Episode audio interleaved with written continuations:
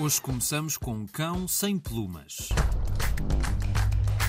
O novo e premiado espetáculo da coreógrafa Débora Colker está a passar pelo Tivoli em Lisboa. Já foi visto por mais de 400 mil pessoas em vários países e é baseado no poema homónimo de João Cabral de Melo Neto, que foi um diplomata brasileiro que viveu cinco anos no Porto.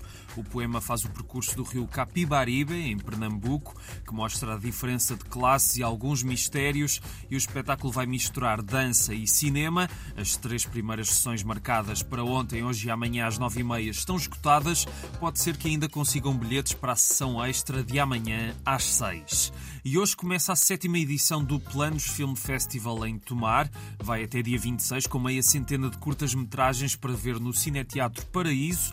Hoje há concerto de abertura às nove e meia. Amanhã às quatro há filmes com ligações à própria cidade e há muito mais para ver até domingo. A programação está em planosfilmfest.pt. E o Museu do Neorrealismo em Vila Franca de Xira inaugurou há dias uma exposição de fotografia de Alfredo Cunha, que fotografou algumas das imagens mais marcantes do 25 de Abril e não só, claro.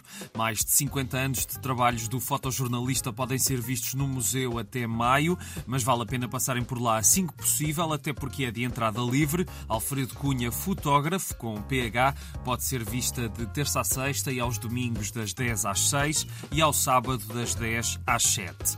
Começou ontem o Reguengos de Monsaraz Chess Festival no pavilhão Multiusos, um evento com muitos participantes e dos quatro cantos do mundo. Vai até 28 de novembro e terá vários torneios, a começar nos mais novos indo até à faixa dos mais de 65 anos. Saibam mais em cm-reguengos-monsaraz.pt. E vamos fechar com ciência, com duas ideias a pensar no fim de semana, isto porque na sexta é o Dia Nacional da Cultura Científica.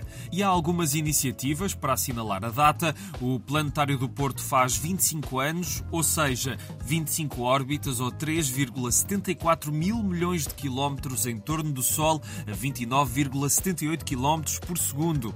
E o aniversário faz-se na sexta, aproveitando a efeméride do Dia Nacional da Cultura Científica, com atividades gratuitas e com um momento para cantar os parabéns, claro está. Saibam mais em planetário.up.pt. E no sábado, em Ilhavo, também se vai assinalar o Dia Nacional da Cultura Científica, mas no Laboratório das Artes da Vista Alegre. É também de participação gratuita e há atividades das 10 às 5, com teatro e coisas a acontecer no estaleiro. Os bilhetes podem ser levantados no 23 milhas, saibam mais em cm-ilhavo.pt. E é tudo por hoje, um grande abraço e até amanhã.